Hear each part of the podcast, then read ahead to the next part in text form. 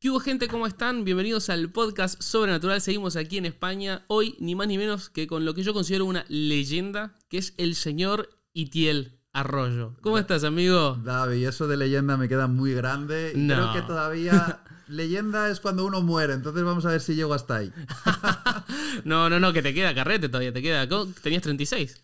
Ay, habíamos quedado que no ibas a revelar mi edad. Es que para mí no tiene nada de malo porque te mantenés como en formol, como conservado, ¿no? Como. A mí me dicen que parezco veinteañero, pero ya tengo 36 añazos. Soy del 85, del buen vino. Del buen vino. Sí. Añe- a- añejado, pero, pero te mantenés. Gra- gracias por estar. En serio, ustedes no saben cómo me está tratando Itiel. Me siento un rey. El rey de Bilbao me siento. O sea, me, me has llevado a comer, a pasear y, y nada, me, me has recibido de, de la mejor manera. Así que nada, gracias porque no tenías por qué hacerlo y nada, lo siento. Es un regalo para mí que te vengas a uno de los lugares más bonitos del mundo, que es Bilbao. Ya Mm. sabes que no estoy mintiendo ni exagerando. No, no, Real es, eh, es muy bonito. Ahora que voy a levantar esto por las dudas un poco. Ahí está. Real que me parece como súper bonito. O sea, es un lugar como que mezcla viejo con nuevo, como el casco histórico y no sé, me parece fascinante. Y mucho verde. Pues desde aquí, desde el podcast sobrenatural de mi amigo Davi, hago una invitación a todos los amigos latinoamericanos a que se vengan a Bilbao. Aquí les prometo que les invito a un café. Ahí va. está, está la promesa hecha, así que bueno, te vas a tener que hacer cargo después. Eh, que- Espero que no vengan todos a la no, vez. no, no sea como político en campaña que promete y después. No, no. Vamos, no nos metamos, no nos metamos en ese melón ahora.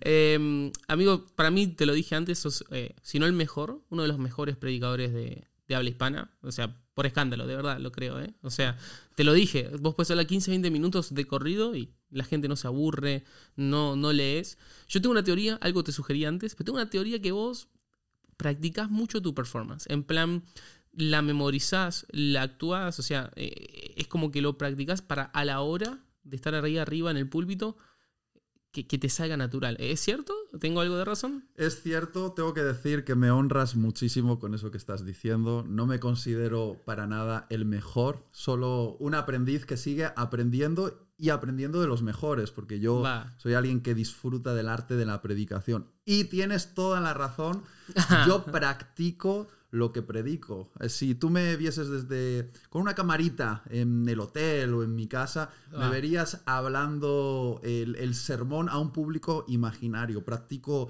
la Ah, Hablas solo en plan, delante del espejo, sí. Yo se lo predico primero al Espíritu Santo. Es Mm. decir, ahí estoy y voy practicando las tonalidades, los silencios, los momentos.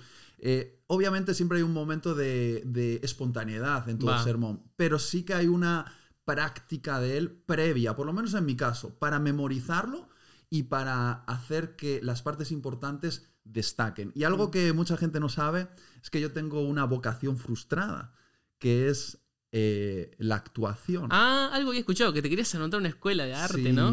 Uno de los deseos que todavía no he cumplido y quizá cumpla en el futuro es apuntarme a una escuela de arte escénico. Siempre ha sido algo que me ha gustado y lo intento implementar en la predicación, que tenga Mm. un poco de dramatismo. Algunos dicen, es que eres muy dramático y tía, le digo, gracias. es como parte de mi ADN, es lo que quiero hacer. Sí, Y- me encanta. ¿Y, y por qué te lo tomas, eh, digamos, tan, tan en serio? ¿Por qué le pones tanto, cómo decirlo? Yo creo que la predicación es una forma eh, en la que uno expresa el mensaje. Mm. ¿Por qué le pones tanto cuidado y tanta atención a la, a la forma?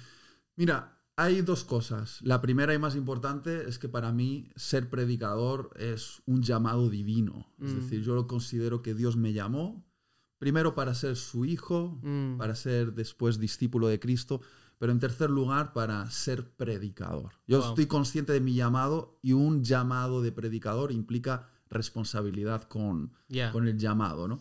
Pero por otra parte, se encuentra el hecho de que para mí la comunicación, y particularmente la comunicación en la predicación, es un arte que Mm. me encanta. Primero lo disfruto, yo soy un consumidor eh, habitual de predicaciones. Me encanta escuchar a otros predicadores y también a otros comunicadores, desde políticos, humoristas, eh, expositores de tech talks. Sí, sí, es la manera, youtubers. es la manera de mejorar, ¿no? Como estar viendo cómo, cómo comunican los mejores. Para mí, para mí, eh, la oratoria es un arte. Total. Y, y un arte que se conecta con el corazón de Dios, porque Dios creó todo con el poder de la palabra. Y Wow. dijo que la salvación del mundo sería a través de la locura de la predicación.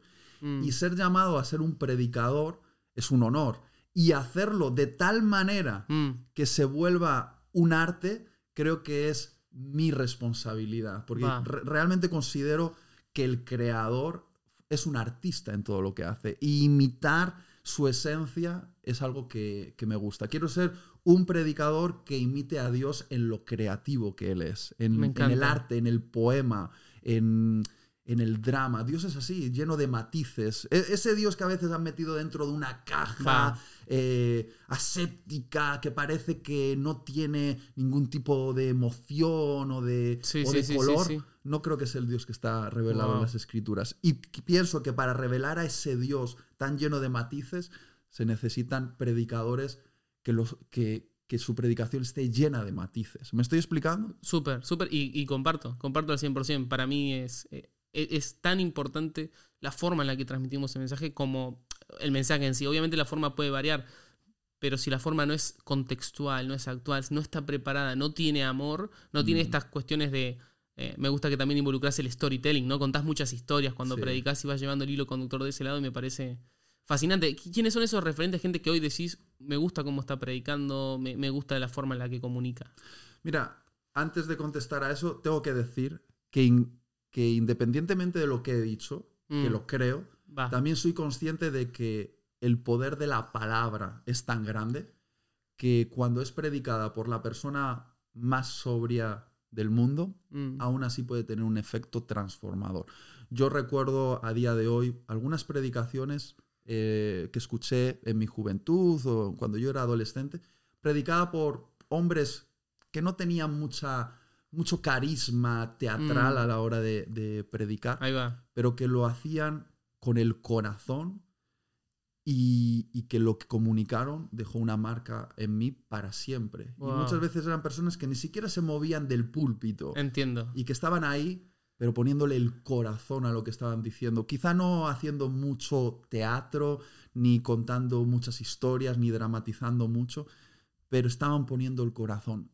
Y eso era suficiente, unido al poder de la palabra, para transformar al oyente, en este caso, transformarme a mí. O sea que quiero decir esto como matiz, porque creo que también hay una gama muy amplia. Claro, no, no, pero está muy interesante lo que traes a la mesa. O sea, eh, tenés que prepararlo, pero sin el corazón correcto no sirve. Inclusive con el corazón correcto podés eh, prescindir un poco, ¿no? De, de- de- de ese arte. Sería como esa la...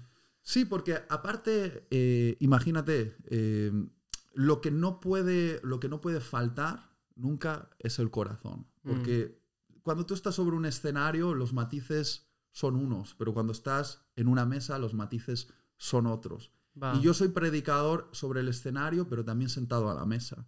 Es decir, cuando yo estoy en un escenario, en un teatro, yo soy un predicador, pero cuando me siento a la mesa con mis amigos o mis discípulos o alguien al que le estoy presentando el Evangelio, también soy predicador. Wow. Y en la mesa no hago los espavientos que Sí, hago sí, sí, sí. en el teatro, porque son dos registros diferentes. Y hay que saber entender cómo comunicas dependiendo del ambiente. Pero lo que es común en el teatro y en la mesa es que le pongo todo el corazón. De hecho, esto fue una adve- advertencia que Cristo me dio cuando me llamó. Me dijo, Itiel, yo tengo un plan para ti. Mm. Todavía no lo imaginas, no sabes hasta dónde te voy a llevar, pero quiero que me hagas una promesa. Que vas a predicar con la misma pasión delante de 10 que delante de 100 Mm. que de- delante de 100, que delante de 1000 y que delante de 1000, igual que delante de 10.000. Siempre te quiero con el mismo corazón, porque los números no son importantes.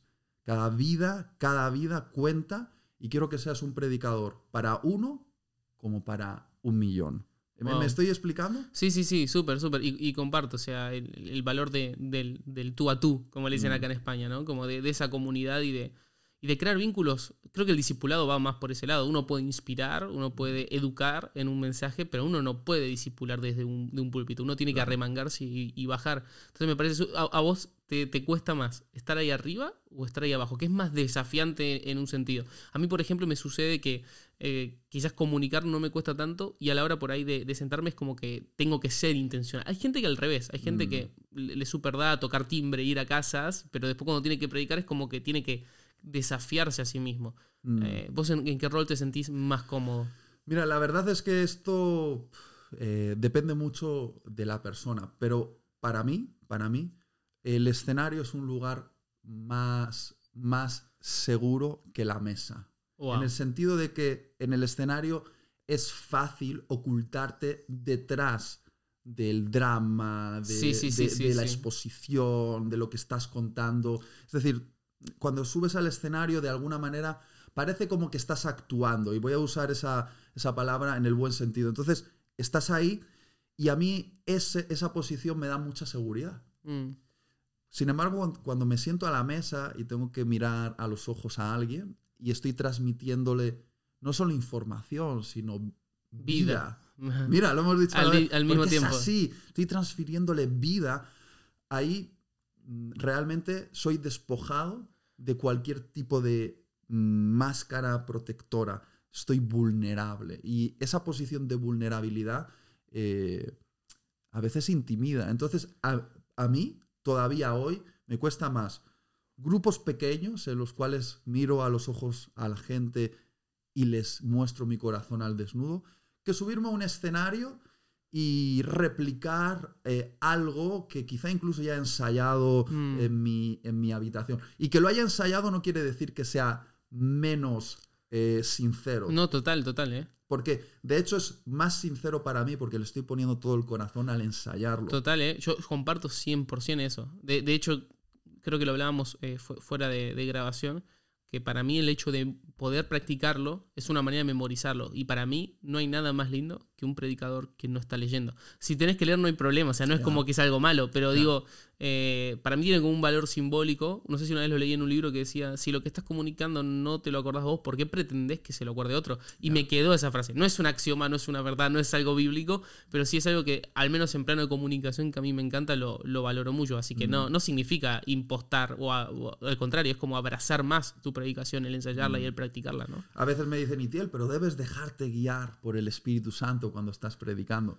Y yo digo, es cierto, pero también me dejo guiar por el Espíritu Santo cuando estoy preparando el sermón a solas en mi casa. Es decir, ahí estoy vulnerable a, la voz del Espíritu para que Él me guíe.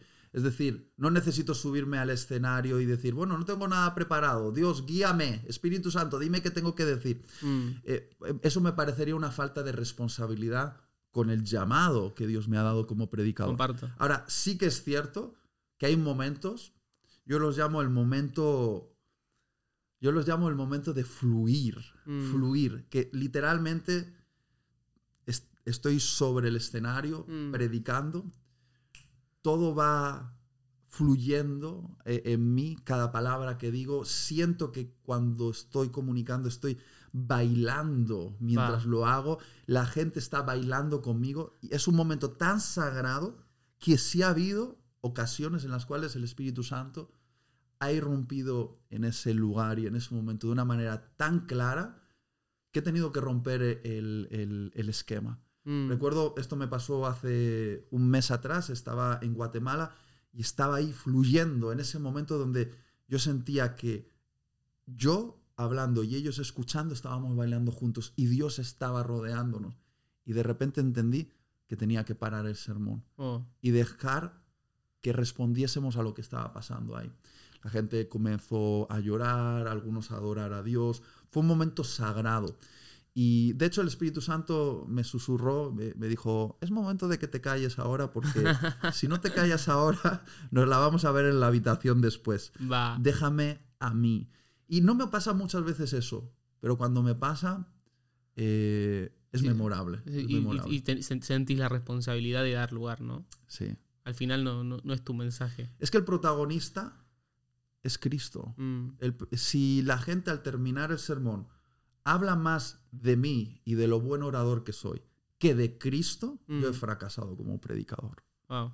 ¿Se entiende lo que quiero decir? Sí, sí, sí. yo sí. quiero que al terminar de, de predicar, la gente hable de Jesús y que la conversación después de mi predicación sea Jesús y no qué increíble Sitiel como predicador.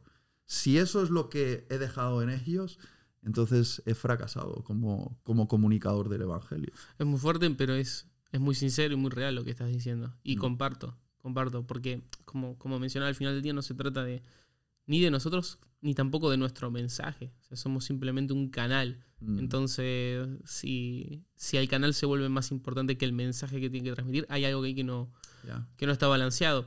Pero digo, muchas veces uno no puede controlar la respuesta del otro. O sea, digo, uno puede ir con ese corazón y esa intención, pero de repente va a haber gente que va a decir, ah, pero este es el mejor del mundo, como hay gente que va a decir, es el peor del mundo, ¿no? Sí. Y, y algo que sí me llama la atención es que eh, generalmente, eh, no sé si dentro del mundo cristiano, pero hay como una tensión de no respondo críticas, ¿no? Como no Mm. le respondo a haters, eh, los ignoro. Y yo noté que vos en ciertas ocasiones puntuales has tomado otra postura, Eh, ¿no? Como que te... eh, no, no sé si decir que te gusta, pero sí como que sos de, de tomar comentarios y, y de responder. Y, y veo que lo haces de manera genuina. ¿Por qué lo haces?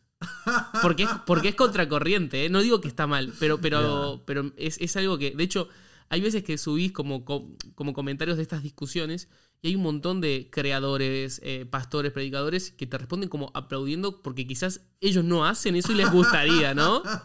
Y yo soy uno, ¿eh? Me hago Pero, cargo.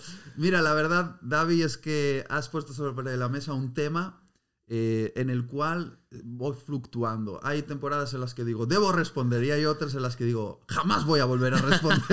Entonces, soy un poco, eh, ¿cómo decirlo? Te- tengo...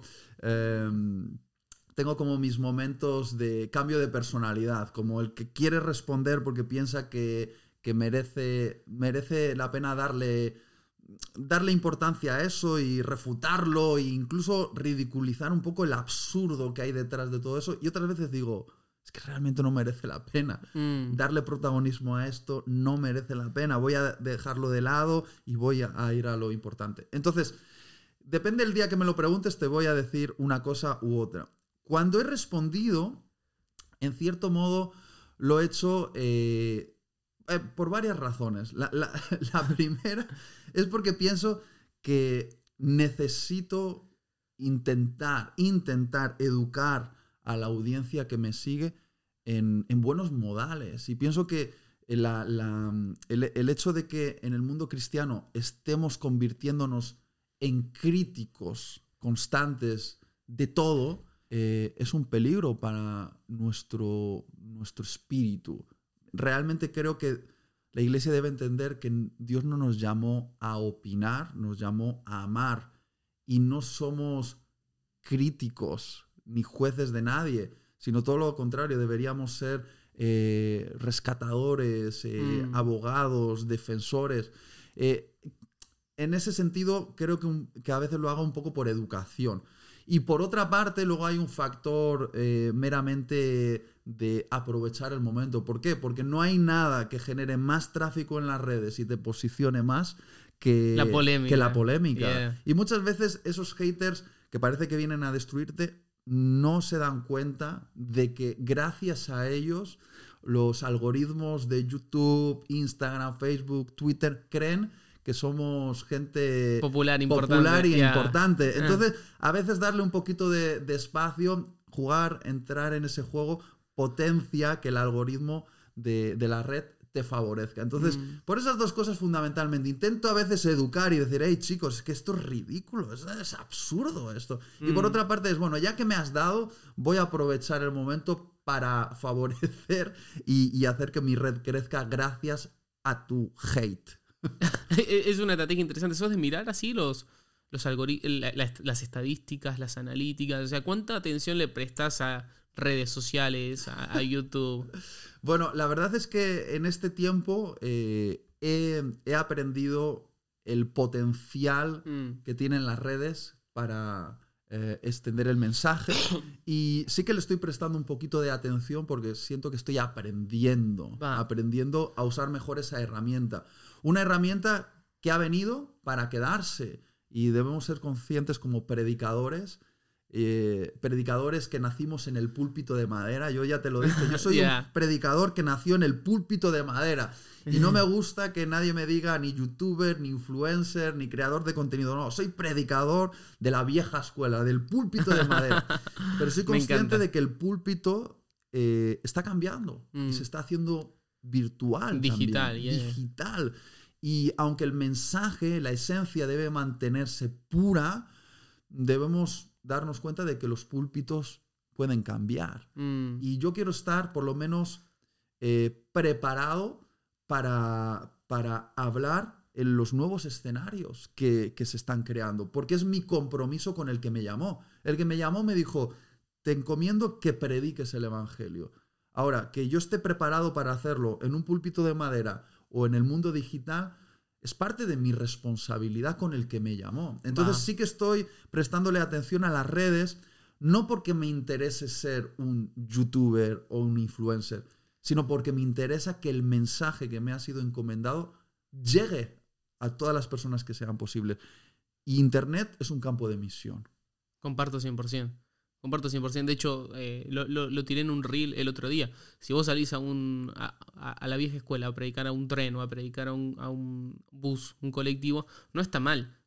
Pero sé consciente que el 80% de las personas van a estar mirando sus pantallas con audífonos puestos. Mm, Entonces, quizás es más efectivo meterte en esa pantalla y hacer sonar tu voz por esos audífonos. claro. Entonces, co- coincido, coincido al 100%. Y me encanta, eh, me encanta la manera en la que todo lo relacionas con la misión que Dios Mm. te dio. O sea, el, el- el- tanto lo que hablábamos al principio sobre mejorar en la comunicación, desarrollar, practicar habilidades eh, performáticas, como también esto de aprender y de entender Mm. redes sociales. Yo creo que ha sido pionero en ese sentido, ¿no? Vos empezaste a subir videos en 2007, 2008 a YouTube más o menos, 2010, no, no, no sé bien la fecha, pero mucho antes Ya. que la gran mayoría se ha subido. ¿no? Eh, pero lo mío fue pura, pura, pura diosidencia.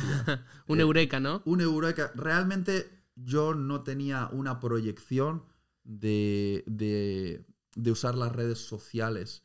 Simplemente un día fui a una iglesia que tenía un equipo de grabación y me dijeron, Itiel, tenemos la grabación de tu predicación.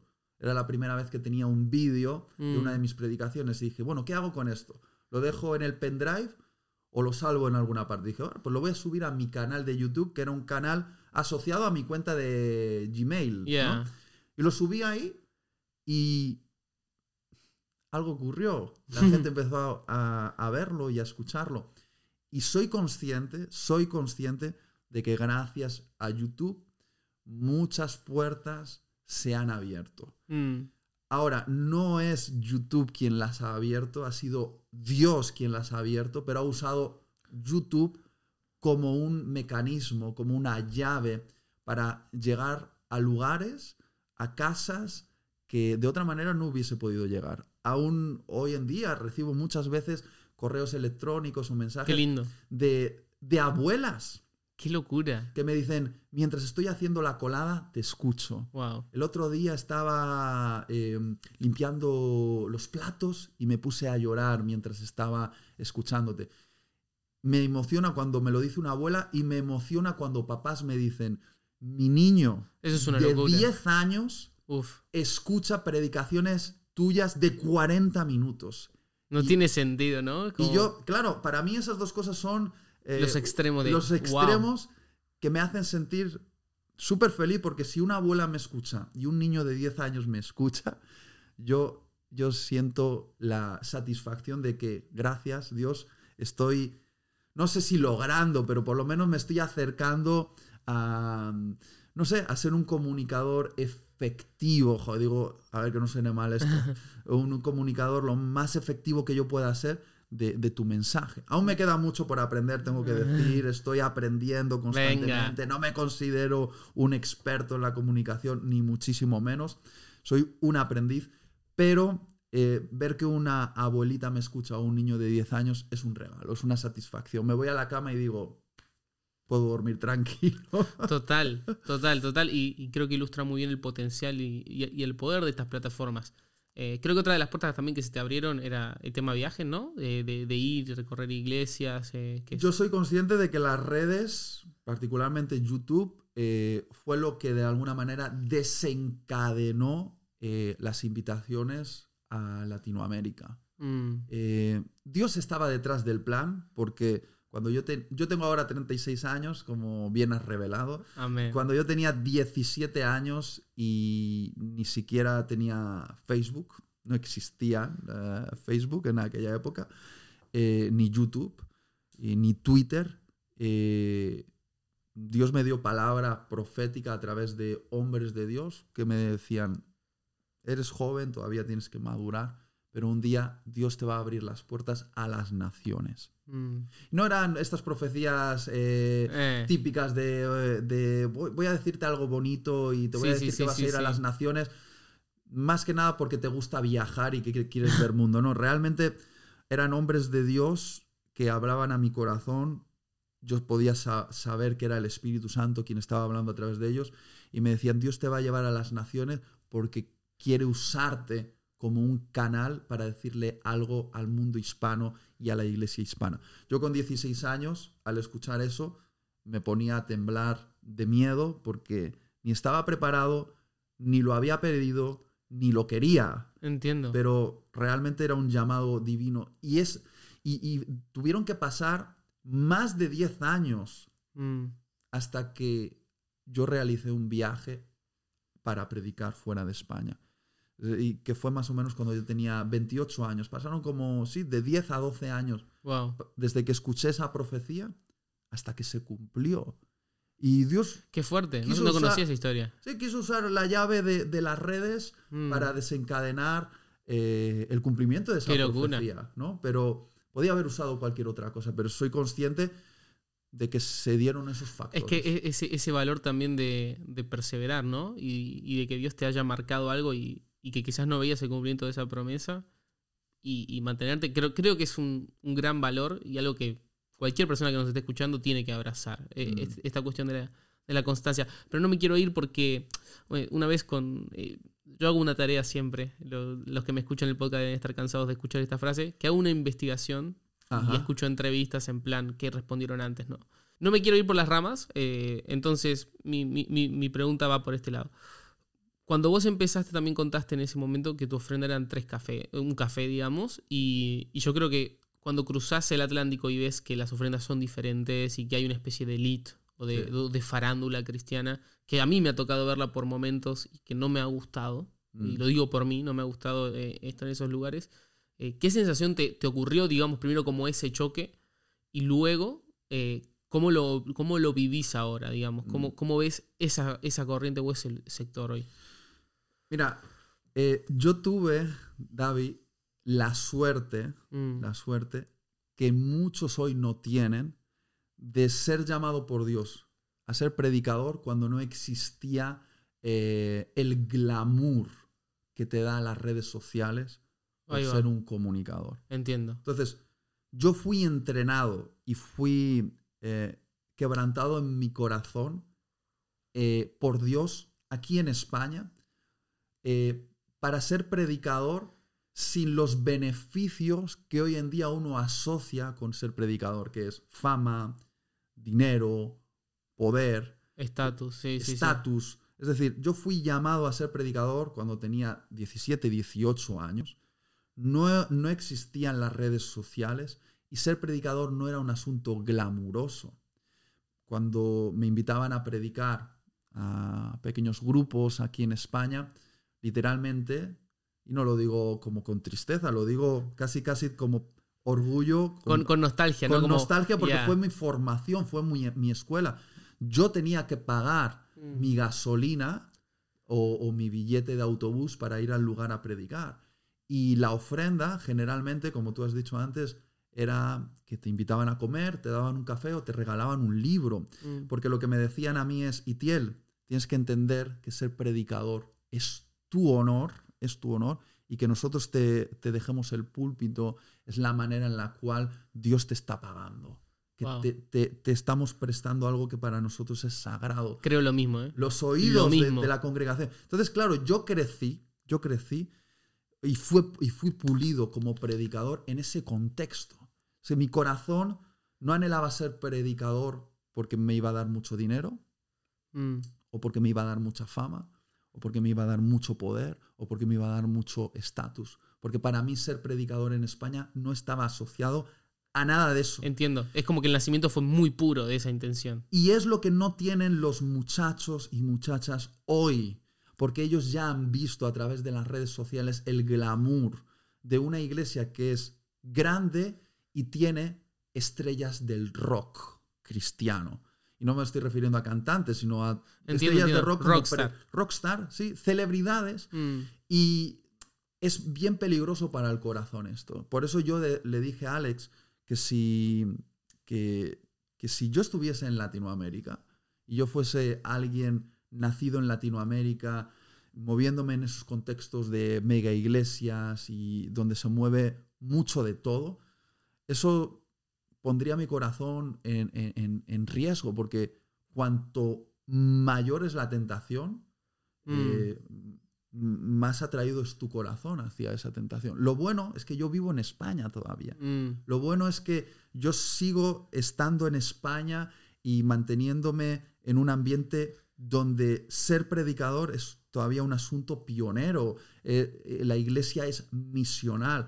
Y cuando yo voy a Latinoamérica ya lo hago con un corazón que está eh, comprometido con los principios que he aprendido aquí en España. Y sí, la iglesia en, en- en Latinoamérica es generosa. La gente en Latinoamérica te admira y, y ve al predicador sobre el escenario y se fascina un poco. Y el predicador puede decir, venga, todos a la de tres sal- salten. Y la gente salta. mm. Que no me entiendas mal, pero es que realmente, No, sí, sí, realmente sí. Existe, existe eso. Es otra forma. Pero al ir yo con un Mm. corazón entrenado.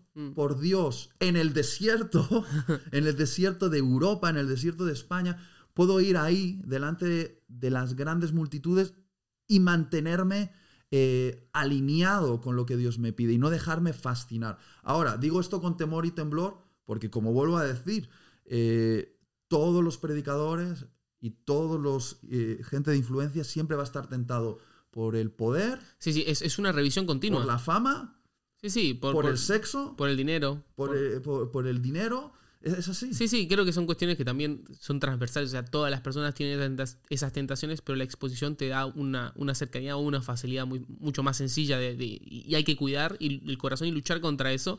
Pero Y te voy a decir una cosa más, David, porque este es un temazo. Eh, eh, muchas veces el cristiano de, de a pie juzga a aquellas personas que están en posiciones de influencia, ¿no? Por ejemplo, yo que sé, de repente X persona famosa manifiesta que es cristiano y muchos la, Ya. la- la admiran, ah, es cristiano, pero hace cosas que no son muy cristianas, ¿no? De repente. Y entonces todos los cristianos que antes le admiraban ahora Lo crucifican. le- lo- le- le echan hate y lo critican. Mira, realmente personas que están en posiciones de influencia tienen que lidiar con tentaciones de niveles tan grandes que no se las desearía pasar a nadie eh, que, mm, que está que, que- se encuentra por Mm. decirlo así en, en- en el mundo de a pie no es decir la gente que está allá arriba en esas posiciones de influencia manejan tentaciones de alto nivel de alto nivel sí, sí, sí. en cuanto al sexo, en cuanto al dinero, en cuanto a la fama, en cuanto al estatus. Y claro, es fácil, tú desde tu casita, Sí, sí, no, no empatizar y, y no empatizar y decir, no, es que fíjate cómo, cómo vive, pero bueno, y si tú fueses eh, eh, enfrentado a una tentación de ese nivel, ¿cuál sería tu respuesta? Porque quizá es fácil desde tu casita, ¿no? Con tu Sí, sí, trabajo. sí, es, es fácil. No, yo jamás aceptaría droga en, en un ambiente donde nadie te ha ofrecido, quizás, Ah, ¿no? claro, eh, claro, a eso me refiero, a eso me refiero. Entonces, yo me cuido mucho de, de juzgar eh, a las personas a través de las redes sociales porque hay que ponerse en sus zapatos para saber con qué cosas están siendo tentados y a qué cosas tienen que decir que no. Va.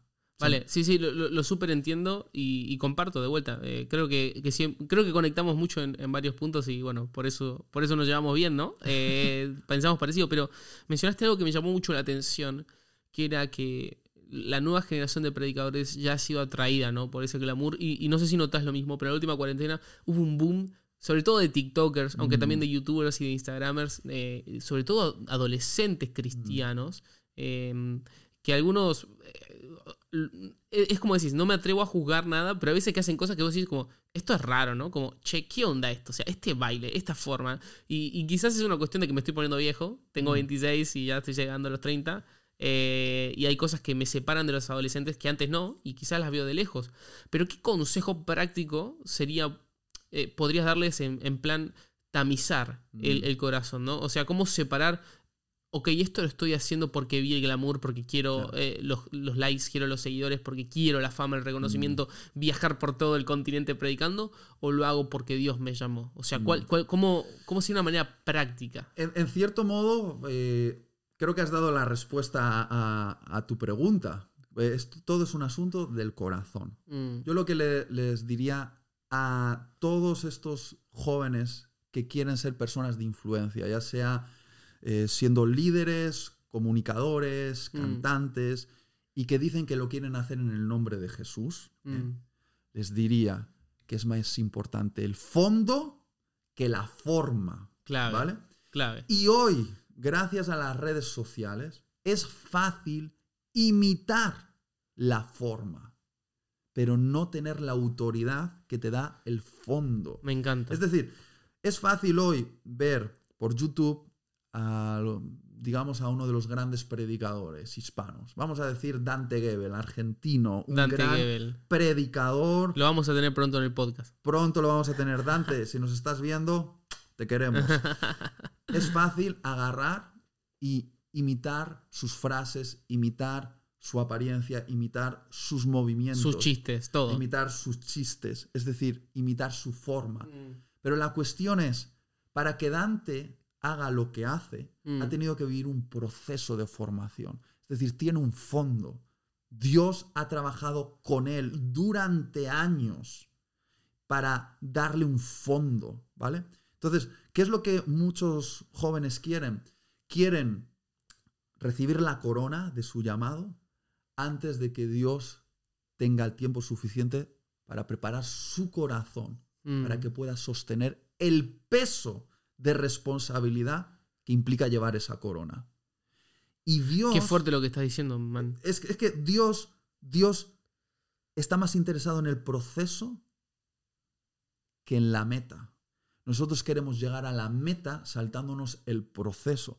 Y Dios no quiere llevarte a un lugar Mm. donde tu carácter no te pueda sostener. Y claro, a veces ves a estos muchachos que hablan de una manera y que hablan de cosas que uno no puede hablar cuando tiene 22 años, 23 años. Mm. Porque para hablar de eso igual necesitas tener 40 o 50 y haber sufrido, haber sido quebrantado, haber tenido experiencias de dolor, haber fracasado y haberte levantado. Pero claro, como son imitadores de forma, Wow. pero sin fondo, aparenten- aparentan ser algo que realmente no son. Y al final eso es ser un impostor. Mm. Entonces yo lo que creo es que hay que ser honesto con cada época. Si tú estás en una época con 18, 19, 20, 21 años, sé un comunicador correspondiente a tu edad, a tu experiencia y a tus vivencias. Obviamente tienes que aprender de otros e imitarlos a cierto nivel, porque así aprendemos, pero no, no te obsesiones por aparentar la forma, sino ora a Dios y diles, dame el fondo, méteme en el proceso necesario, dame el corazón que requiero, forma mi carácter para que puedas sostener el peso de responsabilidad del llamado. ¿Me estoy explicando? David? no, no, no, está siendo súper claro y una vez más, coincido mucho. Y le, le agrego un, un punto más. Considero que el proceso viene. Mm, O sea, eh, eh, es prácticamente imposible que de la noche a la mañana eh, Dios te dé un lugar de esa visibilidad y de esa responsabilidad que quizás tiene la persona a la que estás de alguna manera imitando o quien es tu referente. Y yo creo que ahí en Argentina decimos, ah, ahí es donde se ven los, los pingos, ¿no? Ahí es donde se ven los jugadores. Porque Mm. cuando el proceso viene y, y abandonás, entonces en realidad Ya. no es que estás disfrutando el camino, porque Jesús también es el camino. Eso es algo que me, me ha quedado siempre grabado. Jesús es el final, ¿no? Es la vida, es la meta, mm. es la verdad, pero también es el camino, es ese viaje. O sea, cuando estás transitando ese camino y abandonás, es porque solo estabas interesado en ese final, en ese resultado, en esa corona, y no en el proceso, en, en disfrutarlo. Y yo no sé si le sirve a alguien, pero eh, no, no creo estar portando ninguna corona en este momento, pero mi canal de YouTube ha crecido mucho y yo recuerdo estar un año subiendo videos y que no me vea nadie y ser feliz. Mm, O sea, y supongo que a vos te, te habrá pasado lo mismo en predicándole a 5, claro. 10 personas en esos años. O sea, porque no hay nada mejor que estar haciendo lo que Dios te pidió y no hay nada peor que tener éxito en un lugar donde Dios no te llamó tampoco. Mm, Sí, sí, así es. Yo estuve predicando durante 10 años eh, en España, en audiencias pequeñas, eh, en audiencias difíciles, eh, pasando por experiencias eh, desagradables, eh, eh, eh, cometiendo errores en el proceso, teniendo que aprender a pedir perdón. Durante 10 años Dios me formó en, en lo invisible y después, cuando Él consideró que ya podía salir a la luz, me sacó y me, me expuso a nivel, voy a decir, más visible, ¿no? Eh, Mm, Más te evidente. entiendo. Pero la gente que dice, oye, Til, tú es que pareci- apareciste de la noche a la mañana, ¿qué, ¿cuál fue la clave? Sí, no, sí, no, no, sí, no. sí, sí. Yo estaba en la sombra siendo formado por Dios. Mm, y no fue una noche. Y aquí en España, tú le puedes preguntar a mucha gente y dice, ay, Tiel, ay, yo le conozco de aquella época, tenías que verlo. qué, qué imprudente era. O "Oh, es que la verdad es que cometió este error. O fíjate cómo nos... Te van a contar anécdotas mías que, que forman parte de los procesos que yo viví y los viví mientras nada, nadie me estaba viendo o, o Mm. muy poca gente me estaba viendo, no estaba expuesto en público, ¿no? Y yo agradezco a Dios por esto.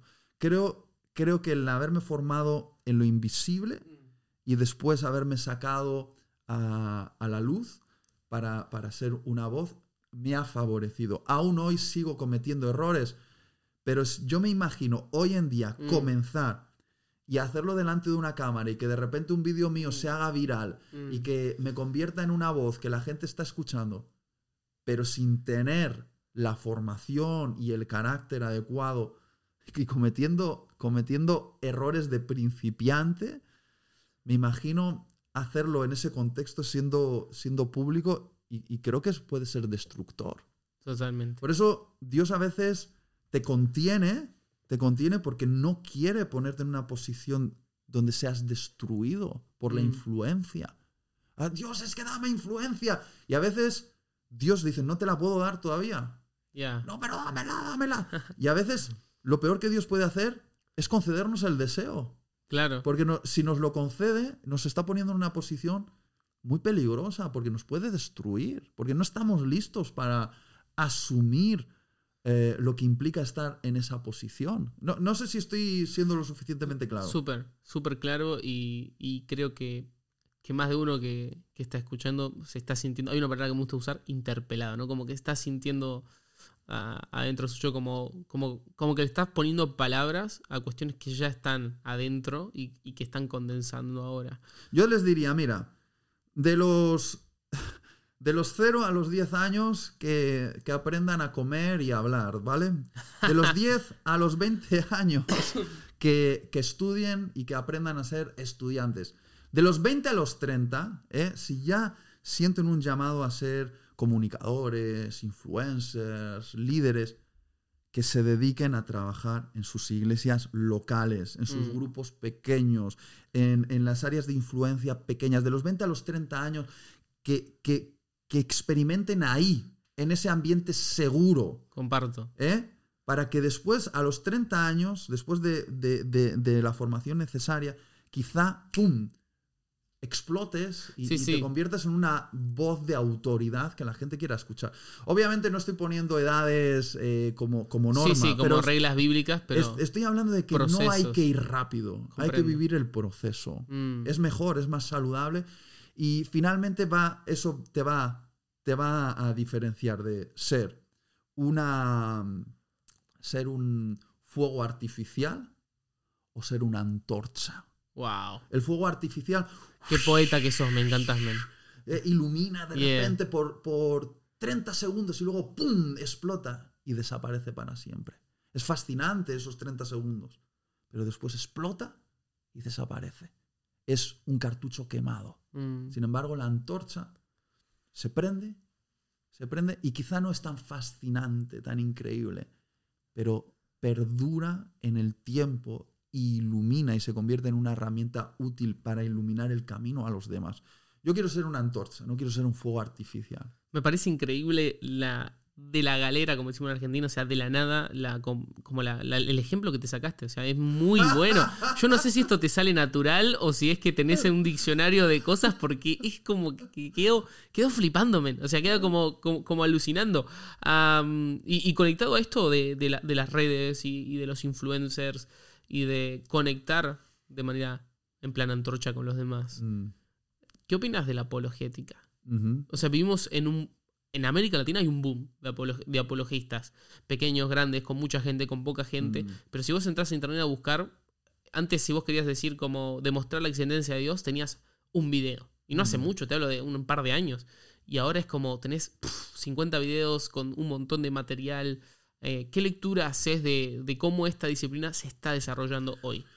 Eh, yo pienso que en el mundo de hoy eh, necesitamos un ejército de apologetas, mm. pero de los apologetas de verdad, porque muchos que dicen ser apologetas solo son periodistas del chisme, es decir, son críticos de, otras personas que juzgan lo que otros dicen y mm. llaman a eso ser un apologeta. No, no, no. Para mí, un apologeta es una persona que es capaz de dar razones de nuestra fe y hacerlo pensando en el no creyente y crear puentes para que el no creyente llegue del, escepticismo a la fe, o por lo menos que se plantee, ¿será que es posible que haya un Dios? ¿Será que la visión cristiana es una visión no para gente de mente corta, sino para gente de mente elevada también y, mm. que hay razones para nuestra fe y son de peso.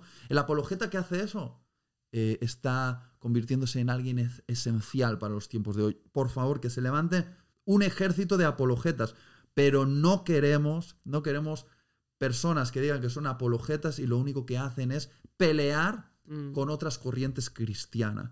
Esos apologetas que solo critican a otros que piensan diferente dentro de su núcleo eh, o, dentro del mundo cristiano, que, mm. andan peleando y buscando cómo, cómo pelear con otros, esos no son apologetas.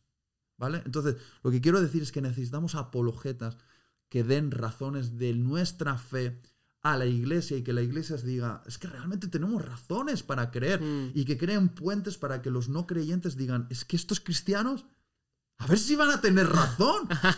yeah, ¿no? Y ese es el tipo de apologetas que necesitamos. los otros, para mí, son lo que nosotros aquí en España llamamos eh, periodistas del corazón, mm. eh, amarillistas. Ah, prensa rosa. La prensa rosa. Mm. Eso no me parece. No me parece ser una apologeta. No, no, comparto. Eh, es, es también creo que conecta con lo que hablábamos sobre, sobre redes sociales algoritmos y, y, cómo a veces la disputa también vende, ¿no? Y cómo vende no en el sentido necesario económico, sino en cómo te permite llegar a más lugar. O sea, vos sabés que eh, haciendo un video contra alguien puntual va a tener más repercusión que solo exponiendo una idea. O sea, porque así funciona Internet y es como la, parte negativa. Y, creo que esa es una tentación en la que no solo una apologeta puede caer, sino creo que cualquier, cualquier creador de contenido el verdadero apologeta no mm. está concentrado en tener la razón, sino en ganar el corazón del que le escucha. Porque detrás de los argumentos de las personas se encuentran heridas ocultas. Cuando una, persona te plantea una razón por la cual no cree en Dios, el apologeta tiene que entender que no se trata de rebatirle el argumento, sino entender que quizá eso que ha dicho proviene de algo en su corazón, de un dolor. No se puede ser apologeta sin empatía. Es imposible. no se puede. No se puede. El verdadero apologeta tiene que ser una persona que no solo se mueva en la mente, mm. sino que se mueva en el corazón también. Debe conectar eh, la mente y el corazón para la labor. Y muchas veces, aunque puedas pulir en mm. una batalla intelectual a la otra persona, el apologeta tiene que saber bajar el nivel de su intensidad, de la guerra de palabras, para no perder el corazón de la persona. Porque si pierdes el corazón de la persona, has fracasado como apologeta. Wow. No sé, yo lo veo así por lo menos. No, no, no, sí, sí. Y, y creo que ya eso hasta excede a cualquier apologeta y creo que es trascendental en los cristianos, ¿no? O sea, enfocarte más en, tener la, la razón y en ganar una discusión que en tener la relación, eso es un problema. Mm. Y yo por lo menos eh, es algo con lo que conscientemente intento pelear, no porque yo luche con eso, porque es- no es como algo que se me, se me da bastante fácil, eh, creo, conectar y empatizar por ahí con el otro. Eh, pero bueno, estos últimos años con todo lo que ha sido la corriente, el aborto, ¿no? el, el feminismo, es como que se ha generado una cuestión de discutir, discutir, discutir, discutir. Y, y nada, a- a- Agustín Laje no está evangelizando. Mm. Agustín Laje no está queriendo ganar almas para. Jesús. No, Entonces, no, no. imitarlo es como no tiene mucho sentido. Si quieres ser como Agustín Laje, imítalo. Pero si quieres ser apologeta, yo pienso que, que tus modelos tienen que ser otros. Y, Sí, sí. y valoro el trabajo que hace Agustín Laje y necesitamos gente así. Pero yo no creo que Agustín Laje sea un predicador del No, evangelio. no, sí, inclusive lo decía hasta excediendo apologeta. Hablo del, del cristiano de a pie que a veces como replica constantemente ese discurso y se, se olvida de luchar por el corazón de la persona. Ya, es que quizá hay que pensar. Claro, ¿sabes lo que le pasa a mucha gente que, que le gusta hacer guerra? Eh, que nunca se ha sentado a la mesa a hacer pastoral. Mm. Yo me he sentado a la mesa a hacer pastoral con personas que tienen atracción hacia el mismo sexo. Entonces yo sé que la batalla no es solo contra la agenda LGTBI. ¿eh? Que, Mm. que igual de tanto pelear en contra, en contra, en contra de una ideología, no nos damos cuenta de que detrás de esa ideología hay personas que han sufrido, que están luchando con una Mm. atracción hacia el mismo sexo que no quieren tener Mm. y que provienen quizá de que un día alguien abusó sexualmente de ellos. Pero claro, por esa atracción que sienten y que la sienten de verdad, se sienten abrazados en un colectivo que se convierte en su familia y de repente nosotros golpeamos a su familia ferozmente y esta gente eh, dice, estás pegando a mi familia. Y a veces, si lo hiciésemos de otra manera, ¿eh? Mm. quizá nos sorprendería cómo estas personas dirían, por favor, necesito, necesito que me ayudes porque yo estoy, estoy batallando con algo que no quiero batallar. Y no digo que no necesitemos luchar en contra de las agendas que quieren imponerse en este mundo. Hay una batalla real. Pero no, no, pero es interesante hacer esa distinción entre... entre, entre la batalla cultural y luego el, el salvar a las personas. Porque Jesús murió en la cruz para salvar a las personas. Jesús muchas veces no entró en las discusiones de los fariseos y de los saduceos, aunque podía haber ganado el debate. ¿Quién cree que hay, que hay un mejor apologeta que Jesús? Jesús muchas veces no quiso entrar en el debate. Él simplemente eh, se concentró en salvar a las personas y, y- y la salvó. Y, y la cruz nos recuerda que lo importante, lo importante mientras estamos en este mundo es salvar a las personas.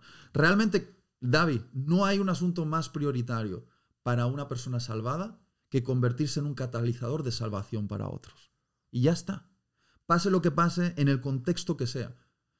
Dios está tan interesado en salvar que como ve que los cristianos en Occidente están distraídos discutiendo entre sí y no van de misioneros a Irán, a Afganistán, a Pakistán, a lugares de África, tiene que enviar ángeles para evangelizar y enviar sueños a Mm. musulmanes porque los cristianos no estamos allí predicando, le estamos discutiendo de, del sexo de los ángeles, del color de los ojos de la Virgen María, de si se cae una mosca en el agua bendita, se santifica la mosca o se contamina el agua.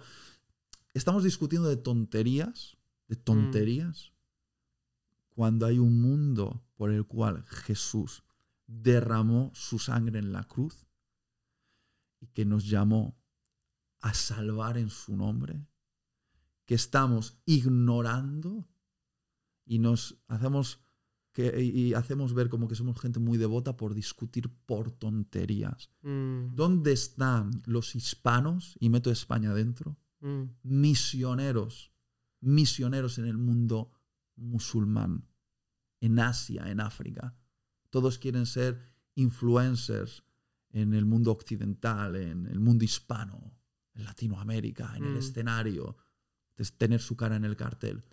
¿Dónde están la gente misionera que muere para salvar en el nombre de Jesús? Claro, sé que es fácil decirlo. eh, la pregunta también es si yo estoy dispuesto a, Mm. a ser un misionero. Quizá, quizá ahora mismo entiendo que mi llamado es otro, particularmente, pero, Pero si toda la obsesión que tiene el cristiano que nos está escuchando ahora eh, es convertirse en una influencia en el, en el mundo cristiano y tener esa influencia por convertirse en un buen discutidor de puntos y comas y pierde de vista la salvación de las personas, eh, esta persona no... Es un problema, Ah. un problema grave. Eh, eh, es como. esc- escucharte hablar de esa manera me, me genera como una.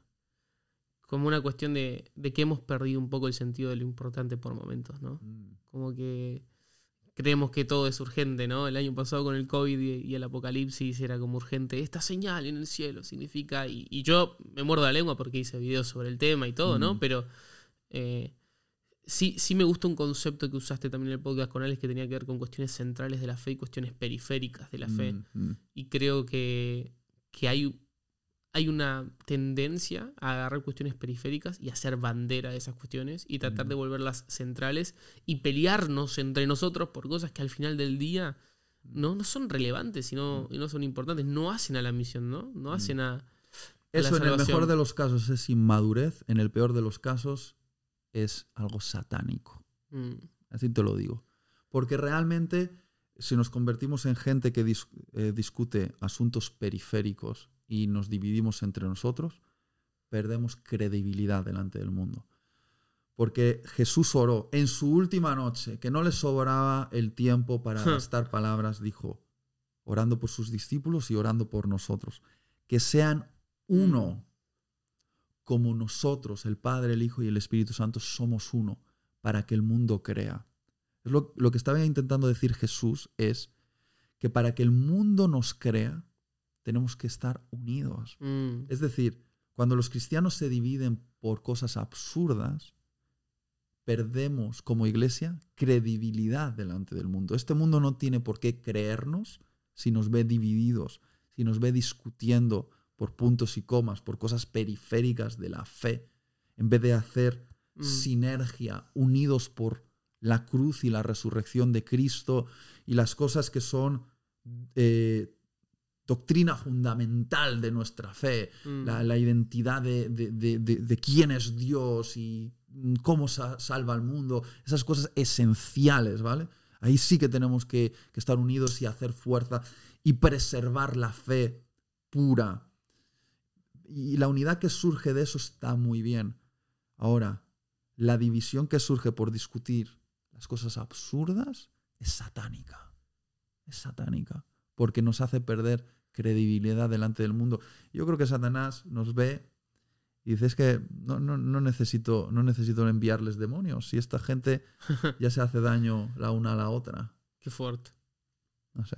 No, no, no. Es, es, un- es una realidad. Eh, a- aparte, ah, duele mucho, ¿no? Cuando, cuando ves estas cuestiones y, y- y realmente a veces me, me pasa lo mismo, ¿no? Digo, ah, todavía estamos... eh, De hecho, en ese podcast vos dijiste que, que tu banda favorita era Coldplay y da una horda de gente a- en- enojada por ese comentario, ¿no? Y digo, todavía estamos discutiendo si, si podemos, no sé, eh, eh, ocasionalmente y con sabiduría escuchar cierta música o ir a tales lugares eh, cuando hay cuestiones más importantes y prioritarias que atender.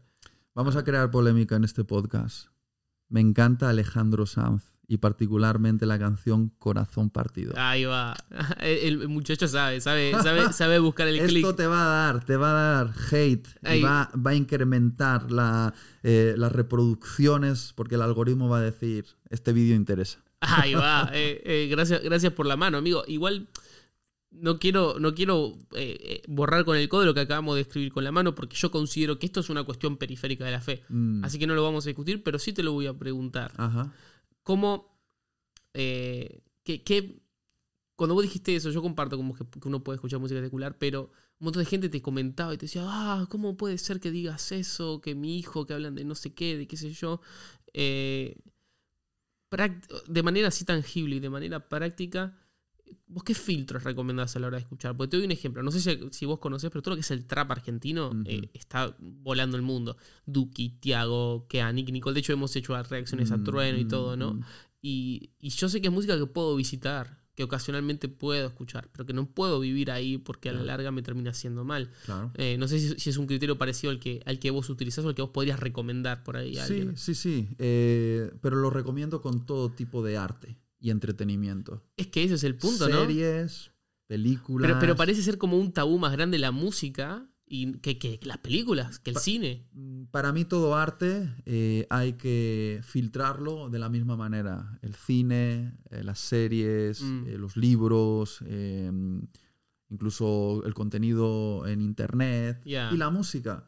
Es decir, yo no solo consumo contenido hecho por cristianos, con- consumo contenido hecho por seres humanos. Mm, Y cuando yo observo una fotografía de alguien que no es cristiano, pero capta la belleza, yo puedo ver a Dios en esa fotografía hecha por un ateo. ¿eh? Cuando alguien pinta un cuadro hermoso sin ser cristiano y me fascina por sus trazos y colores, yo puedo ver a Dios en ese cuadro que está hecho por una persona no cristiana. amén. Porque yo puedo ver a Dios donde Dios está, que está en la verdad. Si es verdad, le pertenece a Dios. En la belleza. Si Mm. es bello, le pertenece a Dios. En lo, en, lo, en lo puro, si es puro, le pertenece a Dios. ¿Vale? Y muchas veces la gente atea eh, expresa cosas que le pertenecen a Dios en su arte. Com- comparto totalmente. Entonces yo disfruto de ese arte. Ahora, tengo unos filtros. Yo soy consciente de que, de que el arte transmite cosas. Entonces, cuan- como yo estoy comprometido con el Evangelio, entonces sé cuando cierto arte que estoy consumiendo atenta contra mi fe. Entonces, ciertas letras de canciones, ciertas escenas de películas, cierto, ciertas representaciones artísticas en pinturas o esculturas atentan en contra de mi fe. Entonces, yo decido no consumir eso porque atenta en contra de mi fe y, y- contrista al Espíritu Santo que porto y digo, no lo voy a ver. Pero, pero no por eso digo, como muchas veces se ha dicho, eh, nada que no sea cristiano se puede consumir. Eso se le dice a, a los niñitos y es una forma, forma en la que los papás y mamás espirituales perezosos quieren controlar Mm, a sus hijos espirituales. En vez de darles razones para que aprendan a filtrar, les dan prohibiciones. Y claro que yo a mi hija de tres añitos ahora la, la doy prohibiciones, no le doy razones. Le digo no y ya está. Porque no está eh, preparada para entender razones. Pero cuando mi hija ya tenga seis añitos, siete añitos, que empieza ya a entender, yo le tengo que dar razones de por qué le digo no. mm, Y muchas veces intentamos tratar a, a- como pastores, ¿no? O líderes o comunicadores, a los que nos escuchan como niñitos, dando prohibiciones. Oye, entonces, entonces les mantenemos en una constante inmadurez. Si no les damos razones, estamos diciendo es que no estáis preparados para entender las razones. wow. ¿Se entiende o no? Sí, se, se superentiende. Nunca lo había visto de esa, de esa manera, pero tiene absoluto y total, y total sentido. Y, y- y hay una cuestión ahí de, de, de dos cosas que dijiste, de control, pero también de, de vagancia, ¿no? De, de pereza, Claro. en algún sentido. Yo eh, con el tema de- del vino, eh, mucha gente lo sabe, lo hemos hablado tantas veces. Yo como español he crecido en una cultura y en una cultura eclesial donde la copa de vino está en la mesa del pastor y está ahí, en toda mesa de pastores, líderes. Doy fe, doy fe, doy fe que vengo estando aquí en Sí, España y, y sí. para nosotros forma parte de la riqueza gastronómica, una copa de vino. Y en Latinoamérica muchas veces esto no se entiende y lo intentan discutir conmigo. Yo digo, la verdad que yo de cosas periféricas no discuto, ¿eh? Venga. Eh, lo dejo ahí. pum, Te banco fuerte. Pero muchas veces me dicen, es que, Itiel, eh, aunque entendemos, dicen los algunas veces los pastores, aunque entendemos que beber una copa de vino no es pecado, nos es más fácil decirle a la gente que no beban porque aquí no, se- no saben beber. Y cuando beben una, beben diez detrás. Y Va. porque como no saben beber, les decimos que no. Y yo lo entiendo, están actuando como papás o mamás que quieren proteger a sus niñitos, pero les están dejando en una permanente inmadurez. Lo que necesitamos es darles a entender, mira, hasta aquí se puede y de esta manera se puede. Y no se puede de esta otra manera porque hay razones. Esta es la razón, esta es la razón y esta es la razón. Y confío en ti, confío en que vas a poder lidiar con esto junto con el Espíritu Santo y vas a tener madurez espiritual para decidir cómo consumir este asunto. ¿Vale? Parece Eh, fascinante. Me, me- me explico. Entonces, Impecable. yo, si un obviamente, en Latinoamérica nadie me va a ver be- bebiendo una copita de vino. porque sí, sí, no son cuestiones que vos subís a Instagram en plan, eh, aquí tomando No. una cerveza con Y el por amor, o sea. por amor a la iglesia en Latinoamérica, yo no bebo vino cuando estoy ahí. Mm, Pero si alguien me pregunta, soy honesto y digo, aquí en España bebemos vino y de hecho siempre les digo a los pastores latinoamericanos, si venís a España a la casa de un pastor que os invita a comer y no le lleváis una botellita de vino, le estáis faltando al respeto. venga. Porque el buen regalo, la manera en la que decimos te quiero y eres valioso, es llevando una botella de vino que sea cara. Porque Claro. el buen vino eh, Sí, es sí, lo que sí. expresa tu amor. ¿no? ¿Te- Total. ¿Te estoy explicando o no? Total, como- total, cien- 100% y, y de hecho, bueno, Argentina tiene Mendoza, tiene también una cultura de vinos muy, Claro. muy fuerte, así que me siento muy, muy, muy identificado con eso. Em, pero creo que también eh, está apalancado esto en cuanto a la a la fuerza del vínculo, ¿no? Y cuánto uno quiere involucrarse en eso también de- del proceso de crecimiento de la gente y cuánto estás encima y cuánto los acompañás y, y- y eso se hace con vida, eso se hace con una relación. Mm. Y lo último que te pregunto es que cuando estabas eh, en esa charla con Alex, decías que vos y Da- Damaris y vos tenían una cuestión de, de querer involucrarse más en cuanto a ser discípulos. Mm. Y un año después nacía Comunidad Lux y hoy Comunidad Lux es un boom. Y, y- y me hacía mucha ilusión escucharte y ver, ver dos años después dónde, dónde había ido a parar ese proyecto porque sentía como, efectivamente era un sentimiento de Dios porque se logró llevar a cabo y con, con grandes resultados. ¿Qué significa para vos hoy eh, la Comunidad Lux y, y qué futuro le ves? Bueno, la comunidad Lux es un, toda una sorpresa y una alegría para mí. Realmente se ha convertido en un movimiento de gente de diferentes países que se unen a través de las redes para hacer luz. Eh, para el que no sepa qué es comunidad Lux, tengo que decir que no es una iglesia. Yo no soy Mm. el pastor de comunidad Lux. Es una comunidad virtual de gente que forma parte de sus propias iglesias locales y colabora en sus iglesias locales, pero se une a través de la red para apoyarse los unos a los otros, hacer fuerza, crecer, orar juntos y ser luz. Y eso me parece fascinante. Y tengo que decir, David, que ahora mismo en el chat, chatluxer.com, Mm, eh, hay una vida eh, que, que es independiente a mi persona. Ellos mismos organizan sus propias actividades y yo me quedo fascinado con lo que hacen. ha sido algo orgánico que te trascendió totalmente. Algo orgánico. Ahora bien, eh, sigo, sigo animando a la gente que me escucha a colaborar en sus iglesias locales. Eh, Haces mucho énfasis en eso y me encanta, porque no, no- no es algo habitual, pero es, algo, es, es central, amigo, en tu, en tu predicación, digamos, en tu mensaje. Esto que están escuchando ahora en tu canal no es su iglesia. Totalmente. Esto no es suficiente para su crecimiento espiritual. Tienen que estar en una iglesia local, en una comunidad, y tienen que crecer en un ambiente de comunidad, aprendiendo, enseñando, siendo servidos y sirviendo, rozándose, eh, sintiendo la humanidad, eh, creciendo en, en- en ese ambiente que se llama la iglesia, que no puede ser sustituido por consumo de contenido a la carta en Internet. Quien crea que la iglesia y la vida en la iglesia se puede sustituir por consumo de contenido a la carta en Internet, no está entendiendo qué es la iglesia y lo fundamental que es. La iglesia es insustituible, insustituible. Y cuando hablo de iglesia hablo de eh, personas que se unen en torno a Jesús, la Biblia y la adoración a Dios, y se unen para crecer juntos, amarse, pelearse un poco y luego estar dispuestos a morir los unos por los otros si hace falta. Hermoso. Y eso, eso no lo va a cambiar Internet, ni el metaverso, ni la realidad vi- virtual, nada. Nos vamos a necesitar. Está bien que tengamos expresiones virtuales, está bien esto que hacemos, pero quiero invitar a todos los que me están escuchando a involucrarse en sus iglesias locales y a servir a- ahí a Dios en, en sus iglesias locales.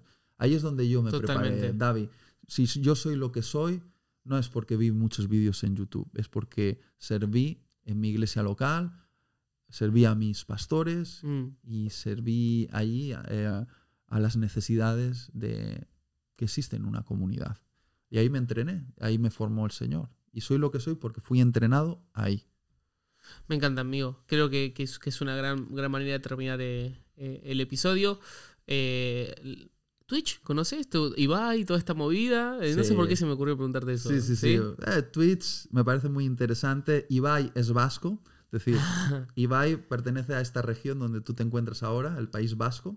Es un vasco y se le nota. Ya has visto Sí, sí, sí, sí. su manera de expresar, eso es muy, muy de aquí. Y si alguien eh, conoce a Ibai y admira su, su talento, la manera en la que comunica, que sepan que se están fascinando con un vasco. Ahí Y va. aquí tienen a otro, Aitiel, somos vascos. Excelente. Amigo, mil, mil gracias por, por venir. ¿La pasaste bien? Muy bien, gracias David por invitarme a tu, a tu podcast. Te quiero un montón, eres un Yo amigo. también, amigo, de verdad. Te admiro, te respeto, gracias por lo que estás haciendo y que Dios te haga crecer en una influencia aún mayor, porque sé que ya te, te está dando el corazón, te está preparando el corazón todavía para influencia mayor y eso va a venir. Gracias, amigo. Me, me emociona. Pero más me emociona lo que vamos a hacer después. Vamos a comer. Así que Sí, vamos a ello. no paramos de comer. Es una cosa increíble. Bueno, siempre saludo así con el puño. Y nos vemos en otro episodio.